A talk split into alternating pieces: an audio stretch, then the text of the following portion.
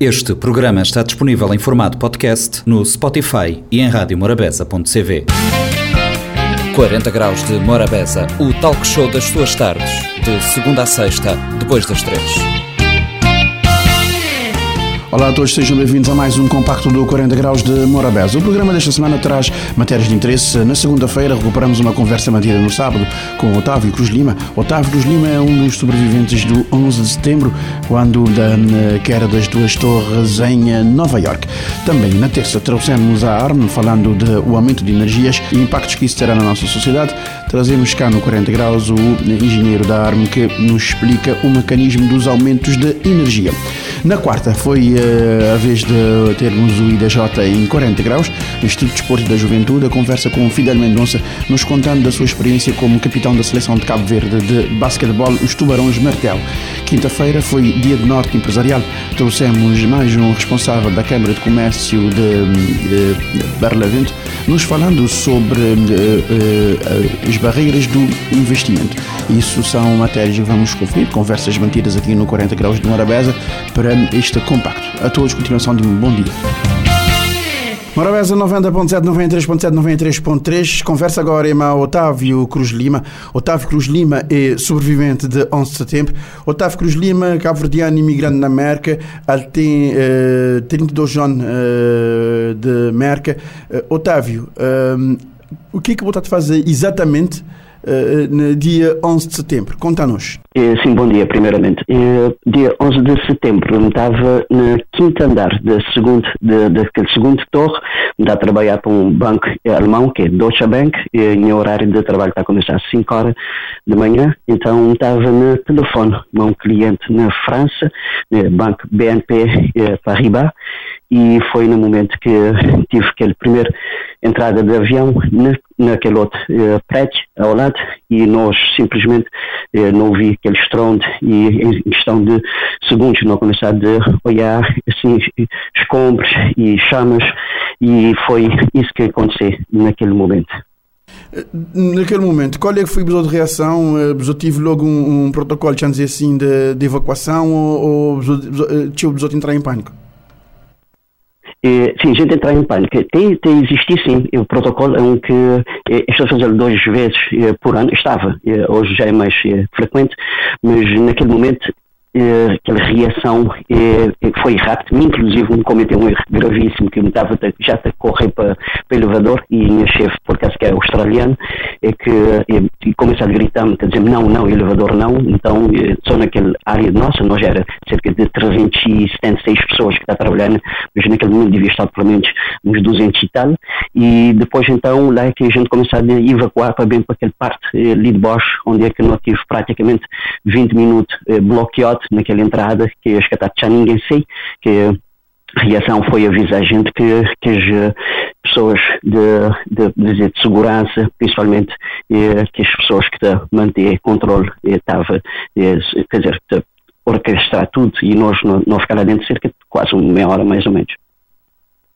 Mas é que foi aquele, aquele, aquele meia hora? Naquele meia hora o que começou a fazer? Ligar a família? É, por favor, repita porque parece que linha aqui. Não, linha aqui. Mas dizer é que foi aquele, aquele meia hora? O que pode fazer no meia hora? Aquele lá, pode ligar a família, pode falar, pode, pode rezar, e, e é que é, bom, primeiramente é um dia é um dia marcante por questão de muitas emoções. É, normalmente muita simplesmente, aliás, me é racionalista, muita fazer irradiações, eh, tem aquele momento eh, especial que simplesmente dedicar aquele momento de, chamamos assim, de desespero, que eh, foi uma sorte eh, nesse dia, eh, mas não tive estar, nos outros tempos, não tive estar sempre ter lembranças daquilo, principalmente tem imagens que nunca gostar de olhar e ele é muito repetitivos, nunca de gostar, então ele tem aquele momento sim que não tem aquelas recordações, mas depois não desligar, que é para, para absorver de tantas emoções. 11 de setembro, 11 de setembro quase que foi um marco. Tem um marco na aviação civil antes de 11 de setembro e tem um marco depois de 11 de setembro. Hoje em dia, protocolos e, e, cuidados é muito maior. E, é, é, vou é importante repetir porque às vezes não tem pessoal não tem corte. Não, não tem corte, sim. Dizer você, 11 de setembro ele, ele é um marco porque às vezes tem um, tem um, um mundo de aviação civil antes de 11 de setembro e tem um mundo de aviação civil depois de 11 de setembro. Protocolos, coaches outros tipos de segurança, outros aspectos ligados a, ligados a, a próprio controle que, que torna obrigado a fazer. Uh, você tem viajado depois desse tempo? Você, ou você que, você que saiu de América depois dessa altura? Sim, não. Por, por, eh, por acaso, um, um um viajar sempre, continuar sempre a viajar, que inclusive logo, logo uh, após aquele acidente não foi transferido para, para a Inglaterra, um grupo uh, de nós que, que, foi oferecido trabalhos na Inglaterra, então tive uh, logo três meses depois um viajar para a Inglaterra, e, mas na tempos que me tenho viajado nunca, nunca tenho tido levar pensamento a isso, a um viajar teu, vá para Cabo Verde pelo menos uns oito, nove vezes, e ali dentro da Europa também, dentro da Europa também, incluindo ali dentro da América, mas nunca viagens que, que aquele dia, eh, talvez já é uma condição meu, mas nunca, nunca é, viajar com aquele dia, ok. Exatamente, a vida que segue. Uh, fora isso, você, você como imigrante, você dizer você você viajar sempre para Cabo Verde, você viajar para outro lugar e, e quando é foi a última vez que você esteve na Cabo Verde? Antes da pandemia? Eh, não, não, por acaso, sim, sim, exatamente, antes da pandemia. Cabo Verde, a última vez que me tive foi em 2014. Me tive duas vezes, me tive em abril, me tive 45 dias, depois em julho, me tive mais uh, um mês lá. Eh, então, 2014 foi a última vez que me tinha botado. Mas uh, anteriormente a isso, me estava a viajar para Cabo Verde todo ano, às vezes me estava a viajar até duas vezes, três vezes inclusive, num ano. Uh, só por questão de trabalho é que a grinha assim me tem trabalho, passado algum tempo. Trabalho de, acabar para, trabalho de para limitar você uh, voltar para Cabo Verde. E na Cabo Verde, você tem família onde? Eu tenho família na, na São Nicolau. É, é filho de, de, um conhecidíssimo é, é, despachante que é João da Cruz Lima, mais conhecido por é, é, é, Cruz Lima. É, pessoas mais íntimas, a dizer, Joãozinho da Dal. É, tenho uma irmã na, Alcine Clau, que é Lulux, minha sobrinha Ruben, é, tem é, familiares também na Madeira de Vinho, minha tia é, Mintinha e tio André, e tem mais, pronto, primos, mas aqueles é foi familiares mais perto, como tem na, na, São Vicente, que é na Alcine Clau. E a Grinha Sinclair, um tem, um tem familiar estendido para, para Boa Vista, que é a minha descendência de Lote, de pai, avó, é de Boa Vista, então tem a minha mulher que é de Boa Vista, Guilherme, Liliana Cruz Lima, que é filha de Albertina Sá Nogueira, e então tem familiares também na Boa Vista. Você tem familiares na, na, na São Vicente e, e, na Boa Vista. E, e, e maneira que está uh, uh, lá na América, uh, sobretudo para você e você família, maneira que os outros passar esse, esse momento apertado, assim, desse, desse pandemia que nós vivem? Ele está tranquilo, por acaso. A questão da pandemia, por acaso, eh, nós, eh, minha trabalho que, que foi afetado, eh, nunca tive nenhuma situação que estava obrigando a ficar na casa. Nós tudo vacinado. Minha esposa Liliana e nossa filha de 12 anos, que é Zoe, e nós tudo vacinado. Minha filha já, hoje por acaso, vai tomar a segunda vacina, e, mas na questão de trabalho, que afeta, é, cada um, sempre analisar numa forma de cada um individualmente, é que tem que cuidar de alimentos e nunca precisar de pessoas que te politizar a pandemia para criar desestabilização e, e, perda de crença. Então, cada um com bons hábitos e costumes, tem que saber o que é, que é correto, o que é que vou ter que fazer para vou proteger a boa pessoa. Então, na minha casa específica, e a minha esposa nunca tem que esperar ninguém, nunca tem que esperar um presidente, nunca tem que esperar um político, bem dizer, o que é que é direito, o que é que é melhor, porque vou ter que seguir ciência dentro daquele raciocínio de lógica do que é, que é ciência. Então, aquilo é que está fazer cada um por si, mas a gente está a fazer é, aquilo que a gente pode. Mas na, na questão de, desse aspecto, tudo, ele que afeta-me de nenhuma forma afeta você de nenhuma forma. E quando você. Quando, o senhor, agora, quando você vem para Cabo Verde, não te convidar você um visita ali no estúdio de Rádio Morabeza, que eu não tenho uma conversa mais suave. Uh, te resta-me agradecer a disponibilidade de Lima. Uh, vou importar e repetir porque me tem. Não, de cortar, né?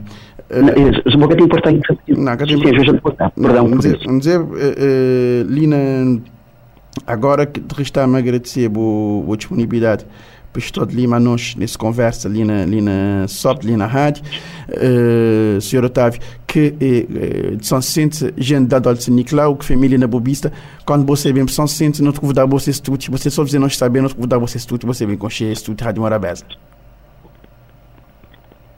Oh, perfeitamente. Está a ser um prazer, está a ser um prazer enorme. Está sempre disponível quando vos tiver alguma curiosidade nesse aspecto relacionado que, pronto, com setembro ou também qualquer outro assunto que vos tiver curiosidade sobre América, vos poder contar que está sempre disponível e já agora chamo simplesmente a notar que não tem familiares também, quer dizer, descendentes na, na São Nicolau, então tem uma mistura de São Nicolau Boa Vista, mas é, minha família de pai e mãe é de São Vicente.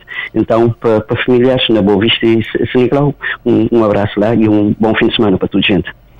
Muito obrigado e uh, tranquilo lá na, lá na. De qualquer maneira, não te ficar ali sempre na escuta, qualquer coisa, não te, não te entrar em contato. É só dar um chamadinha já está. Obrigado pela disponibilidade. Obrigado também e um bom eh, sábado, um bom fim de semana e muito obrigado pela atenção.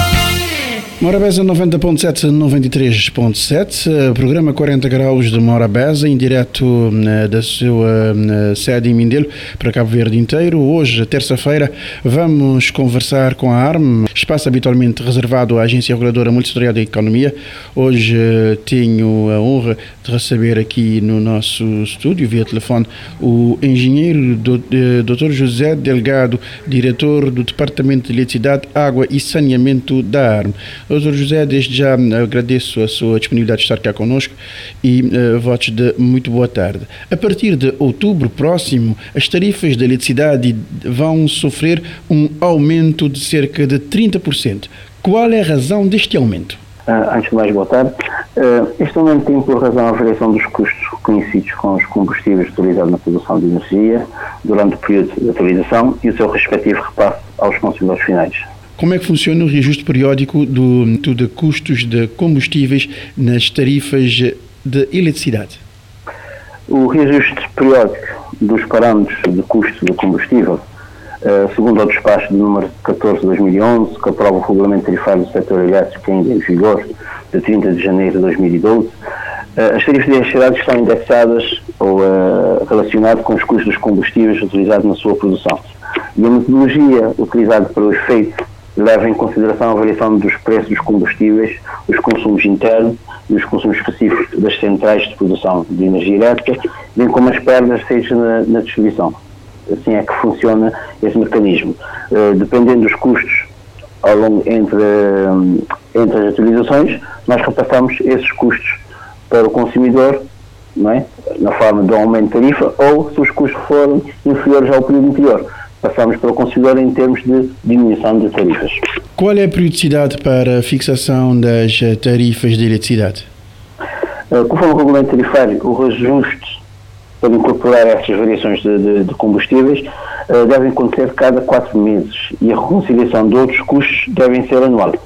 No entanto, ultimamente temos feito as duas coisas de forma anual. Anualmente nós temos eh, feito a indexação de, das tarifas de eletricidade aos preços de, de, de combustível. O que esteve na origem dos ajustes de preços para a eletricidade na Eletra e na AEB, anunciados pela ARM, que entram em vigor a partir de 1 de outubro? Uh, portanto, esse reajuste teve por base tal como tinha explicado anteriormente, a variação dos preços dos combustíveis nos últimos 12 meses.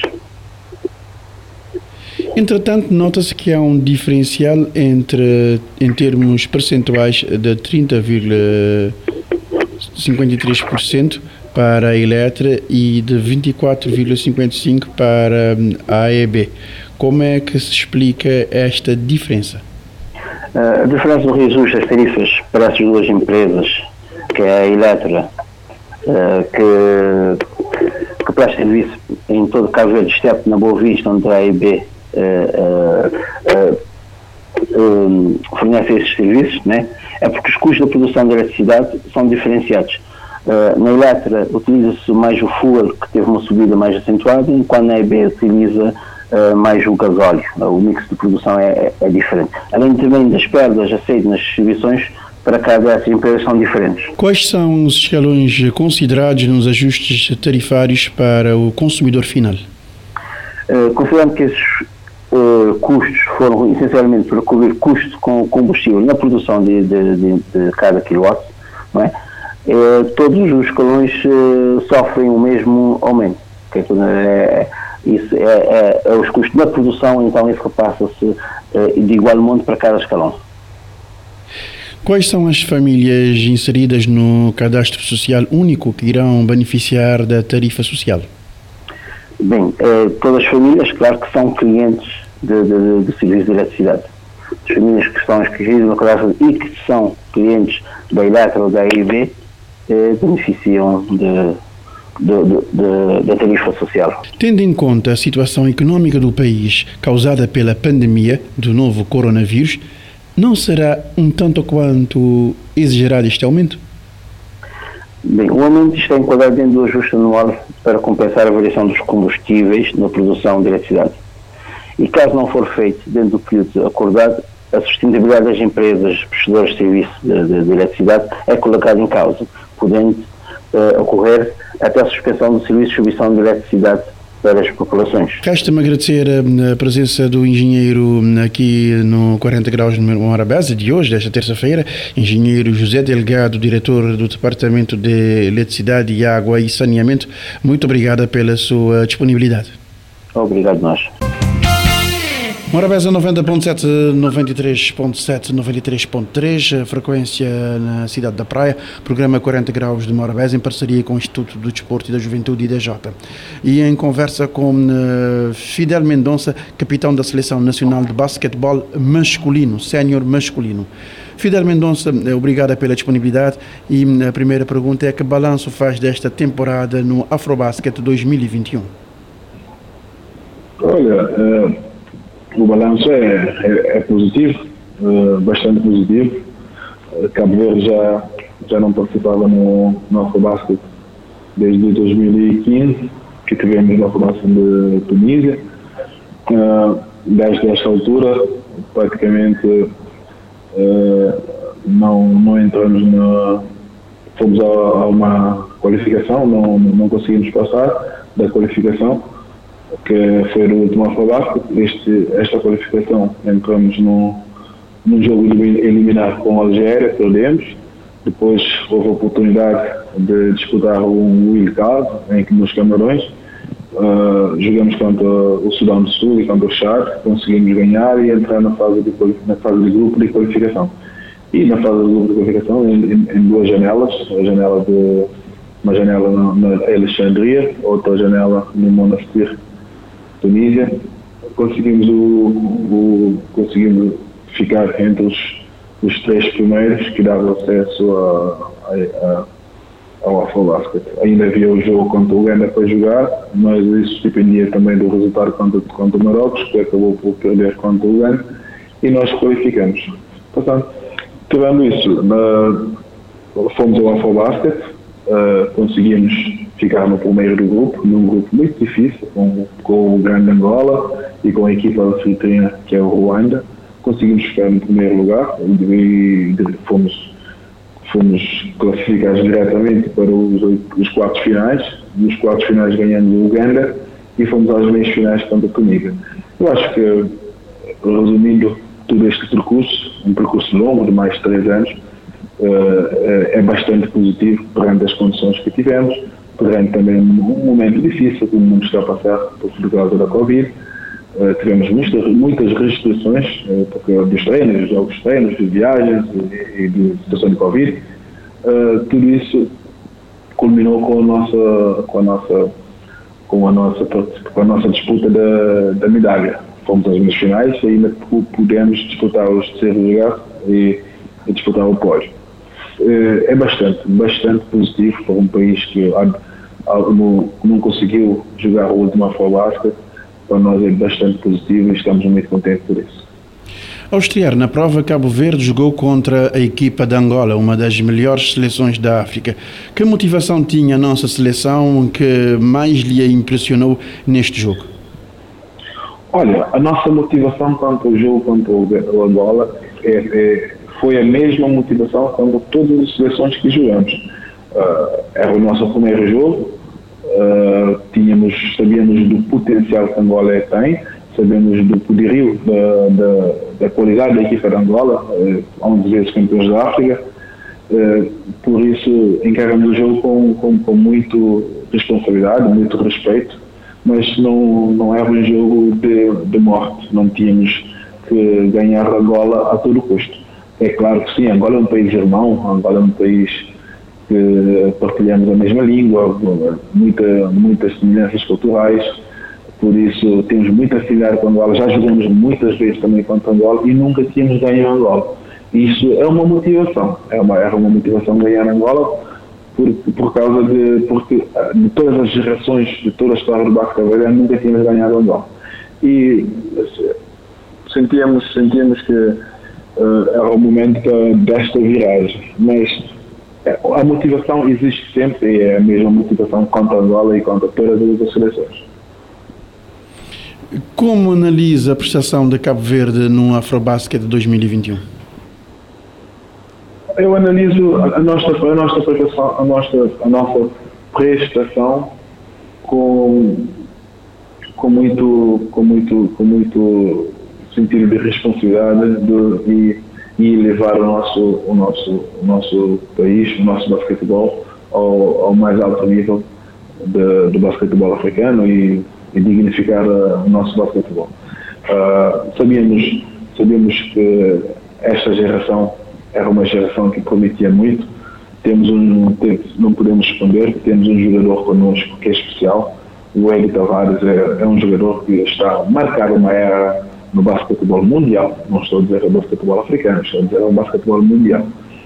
Uh, por isso, sabemos que temos, um grande, temos uma grande motivação de jogar numa, numa geração muito especial também, porque é, é, é, é se calhar é, a primeira geração de jogadores cabo em que todos os jogadores praticamente eram, já jogaram a nível profissional ou jogam ainda a nível profissional e e por isso sentimos a, responsabilidade. Por isso foi uma, analiso um Afrobasket, analiso um Afrobasket muito positivo, uh, mas sentimos que ainda a equipa se tivesse, se tivesse uma melhor preparação uh, podíamos, podíamos perfeitamente uh, chegar à final. Mas fica o sabor, fica o sabor aí, fica o sabor que ainda podemos fazer mais, esta geração quer fazer mais. Quando olha para trás e avalia todas estas uh, conquistas, que uh, pensa do seu percurso? Do meu percurso individual? Sim, do seu percurso individual. Não, eu, eu, eu analiso o meu percurso como um percurso de sucesso, muito, muito, muito honestamente, uh, de, muito sucesso. Para quem, para quem não teve praticamente formação de base, eu aprendi a jogar em Feira com, com o meu treinador Alberto Bamba. Sempre joguei uh, no, no Polo Valente de Feira, fui crescendo, fui aprendendo, mas eu, eu só, eu, eu me identifico que só comecei a, a aprender basquete como deve ser quando eu conheci o coach Mané aqui em Cabo Verde por volta de 16, 17 anos, nesta faixa etária. Por que eu digo isso? Porque quando fui a Portugal, quando fui jogar no Algés, precisamente, eu vi como é que eles trabalhavam os miúdos de formação. E vi que em Cabo Verde praticamente nós não trabalhamos a formação. Os miúdos vão aprendendo. Eh, e também há que reconhecer o, o, o, grande, o, grande, o grande esforço que os treinadores, monitores, orientadores fazem nesta fase. Por isso é, é fundamental, é, é fundamental uh, investir na, nos monitores para podermos ter os atletas. Por isso, ah, passando isso, eh, eu, eu reconheço que não tive uma formação como de um, de um, não tive uma grande formação de base, mas eu, eu fui, fui, fui aprendendo, fui esforçando, fui a Portugal, aprendi muito com os treinadores que eu tive em Portugal, ainda aprendo muito com, com os treinadores que ainda tenho e vendo, vendo o meu todo o meu percurso desportivo, para quem, para quem aprendeu a jogar basquete praticamente na faixa etária de 16, 17 anos, conseguir uh, chegar ao, ao, ao 5 ideal da África, no, no Campeonato da África de Clubes em 2015, também consegui melhor, ser melhor triplista e melhor marcador deste mesmo, desta mesma competição. Já fui quatro vezes melhor jogador em Cabo Verde, melhor marcador em quase todas as competições que eu jogo aqui em Cabo Verde. Uh, cinco vezes campeão, campeão em Cabo Verde. Uh, recordista de pontos marcados num só jogo na, em, no campeonato aqui na praia e tanto na fase regular como nos playoffs. Uh, eu acho eu, eu, eu, eu, acho que eu tive um, tive um percurso, tenho tido, tenho tido, ainda não acabou, tenho tido um percurso desportivo muito favorável, muito, muito, de muito sucesso. Uh, e, e, e, há que dizer que este último Afrobasket uh, foi uma foi uma foi uma competição também que ajudou-me a ter ainda mais motivação para, para, para continuar e quero continuar e quero ajudar a, a minha seleção e quero ajudar o clube que eu vier a representar do melhor possível, melhor forma possível. Agora vou emendar duas perguntas em uma. Ficar em, quarto, quarta posição era o objetivo da seleção nacional e que faltou para que a nossa seleção chegasse ao título? quarto lugar, não diria que seria o objetivo da seleção. Nós uh, sabemos, de, sabemos que tínhamos uma seleção forte, mas sabemos também que havia seleções uh, que muito fortes, muito experientes na, na competição. O nosso objetivo claramente era passar, era jogar jogo a jogo, passar os fase do grupo e, e ir aos mais, longe possível. Mas eu, eu sempre disse, eh, eu sempre disse ao pessoal, eu queria, queria imensamente que nós disputássemos o pódio. E foi o que aconteceu. Uh, foi pena não, foi pena não, não ganhar, não passar o, não passar para a final. Uh, ficamos meio desiludidos porque sentimos que estivemos lá, estivemos lá perto e por isso uh, o que é que faltou? Faltou, faltou uma melhor preparação.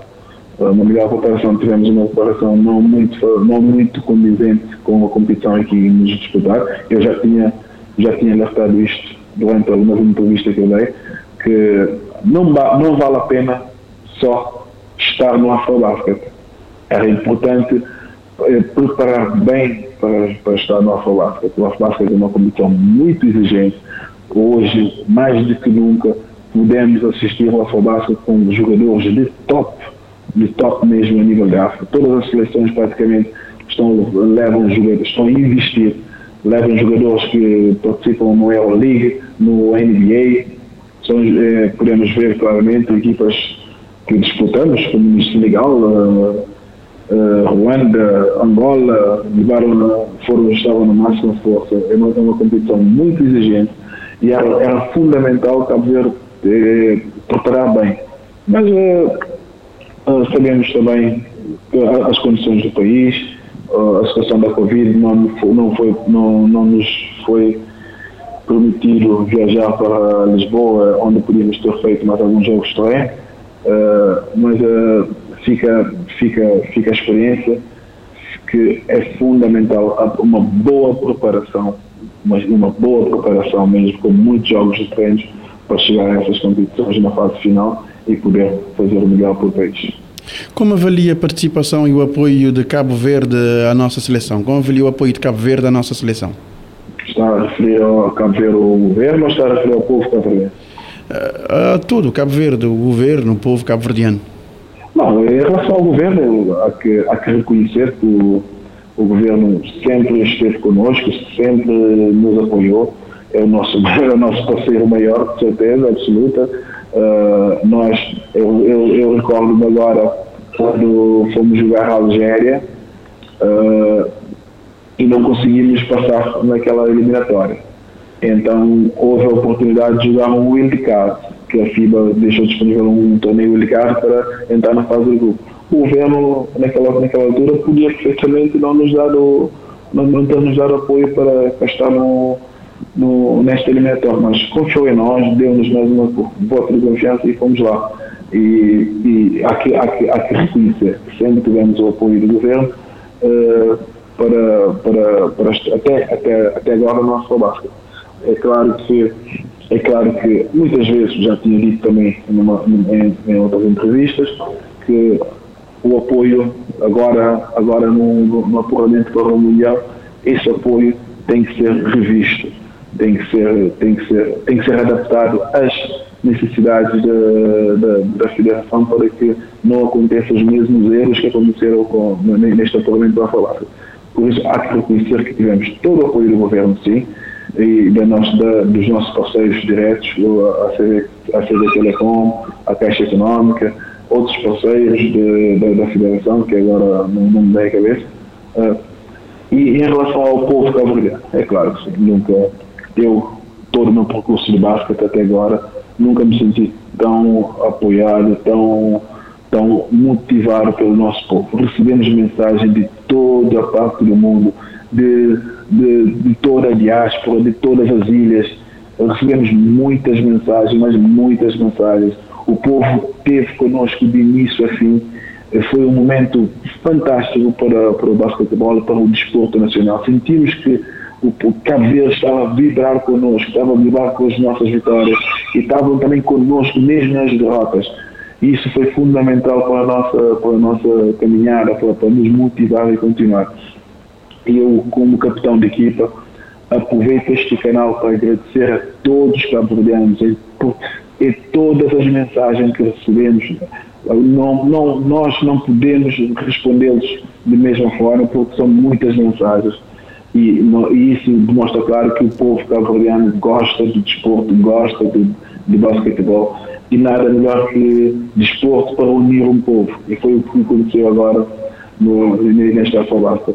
Só agora, no, com a nossa chegada a Cabo Verde, mesmo em Lisboa, quando tivemos uma escala em Lisboa, as pessoas as pessoas vinham-nos ter connosco, as pessoas agora na cidade da praia vêm ter connosco, a agradecer, uh, a, a, dar palavra de incentivo e é claro, sentimos que o povo cabo-verdiano está connosco e, e, e este apuramento para o Mundial vai, queremos também dar mais um presente a, a todos os cabo-verdianos, dar mais alegria aos cabo-verdianos. Muito obrigado pela sua disponibilidade de estar aqui a falar connosco no 40 Graus de Morabeza e nessa parceria com o IDJ Instituto Cabo-Verdiano do Desporto e da Juventude. Muito obrigado e sucessos sempre na sua carreira. Claro que sim, nós, eh, eu agradeço pela, pela oportunidade, também em nome de toda a equipa e da Federação Cavalense de Futebol, uh, agradecer esta oportunidade de, de, poder, de poder falar sobre o nosso percurso na FOBASCA. Há que, há que recordar que agora vem o apuramento para o Mundial, que é, um, é, uma, é uma competição também muito exigente a nível mundial.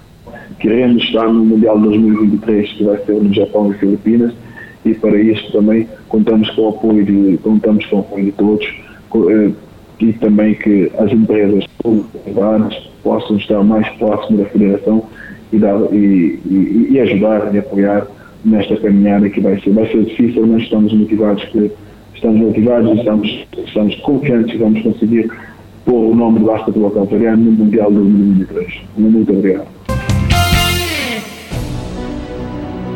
Norte Empresarial, um ponto de encontro entre empresas, empresários e negócios. Um espaço da Câmara de Comércio de Barlavento para ouvir todas as quintas-feiras, depois das três da tarde, no 40 Graus. Norte Empresarial, na Morabeza.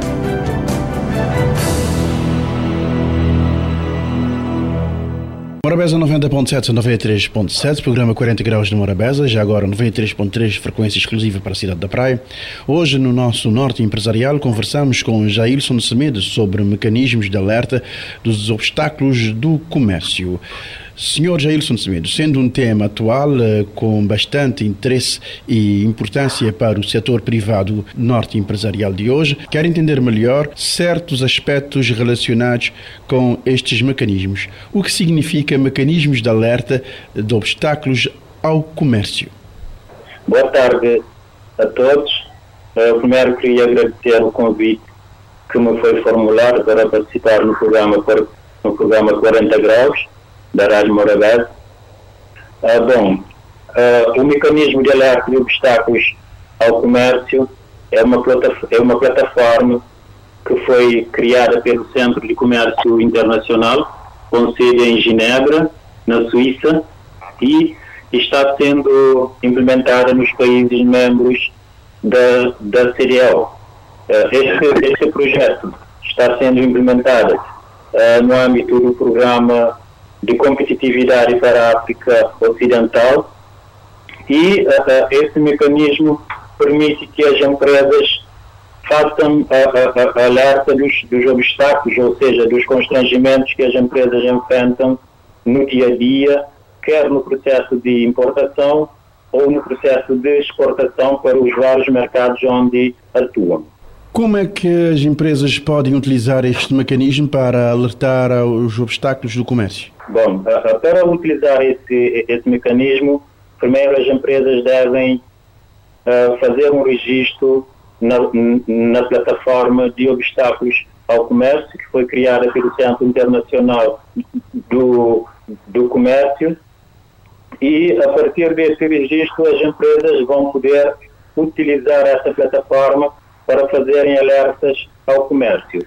E, e, e quando as empresas uh, fazem alerta desses constrangimentos, dos obstáculos que enfrentam no processo de importação ou de exportação, uh, uh, esses alertas vão, vão cair diretamente na plataforma do ponto focal. Ou seja, o ponto focal, neste caso sou eu, não é? Eu sou o ponto focal nacional e o meu papel é, depois desses alertas serem feitos, eu tenho a função de encaminhar uh, esses alertas para as instituições onde foram identificadas esses, esses, esses obstáculos. Né?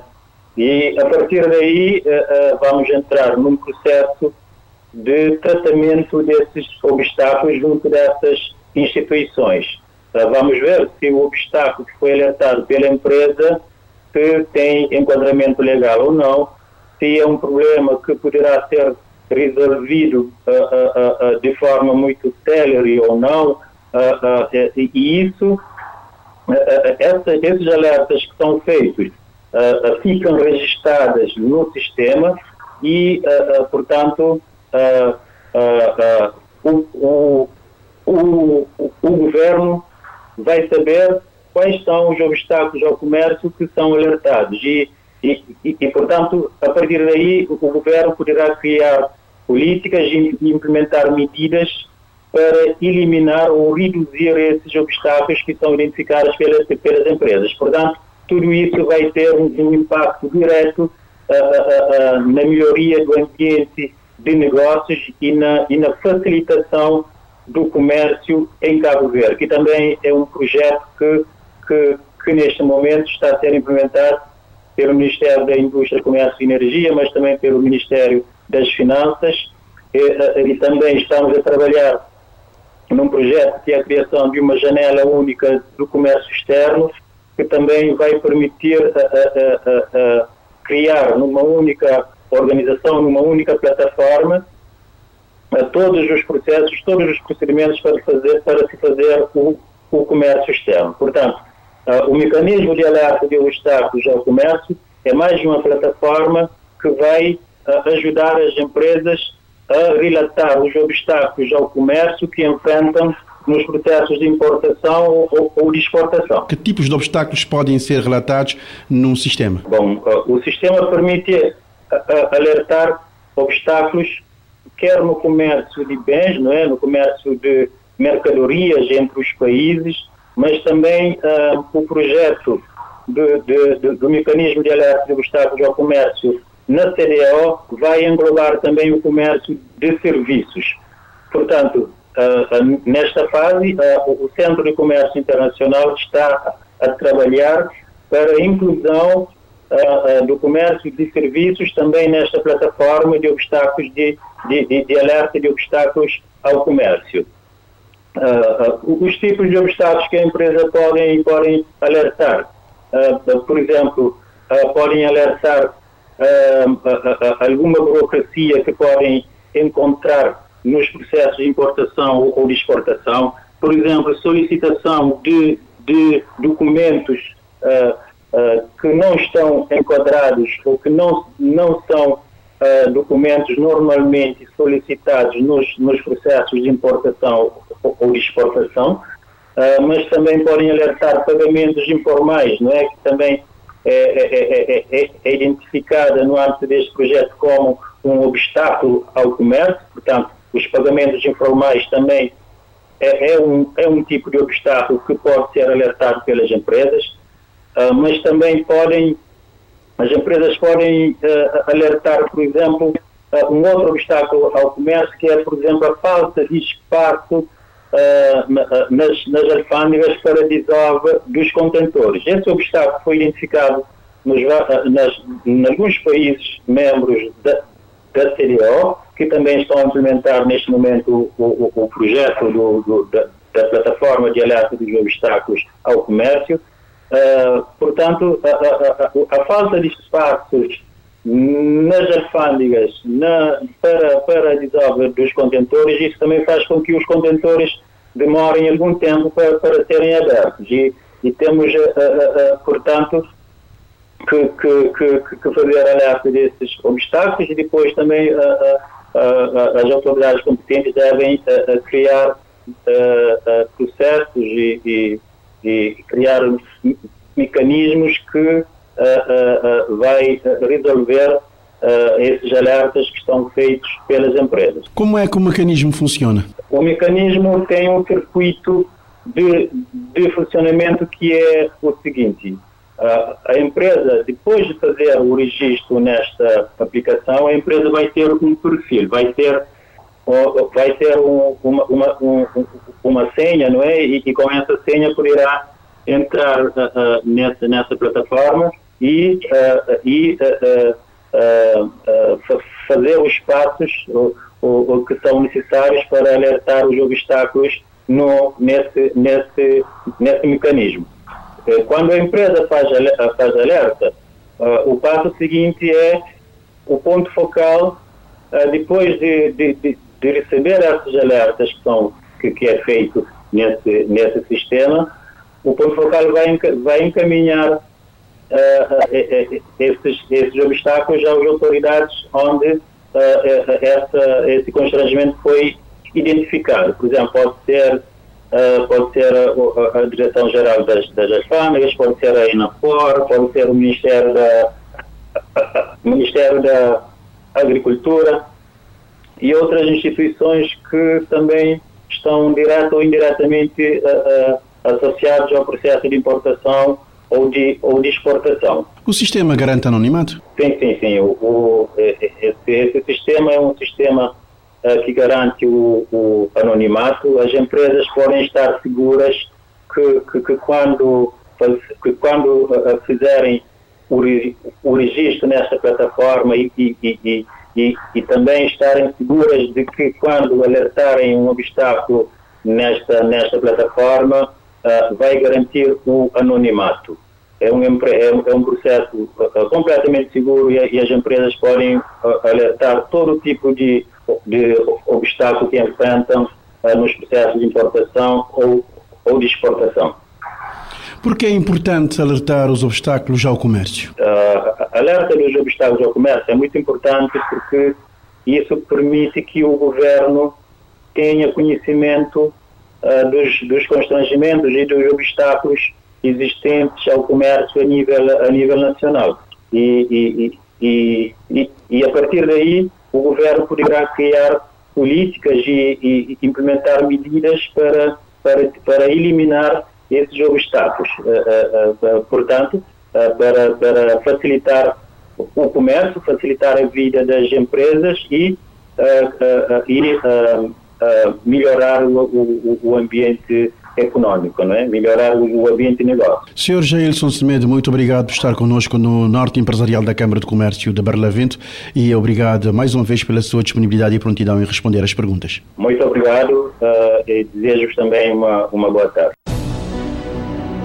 Norte Empresarial, um ponto de encontro entre empresas, empresários e negócios. Um espaço da Câmara de Comércio de Barlavento para ouvir todas as quintas-feiras, depois das três da tarde, no 40 Graus. Norte Empresarial, na Morabeza.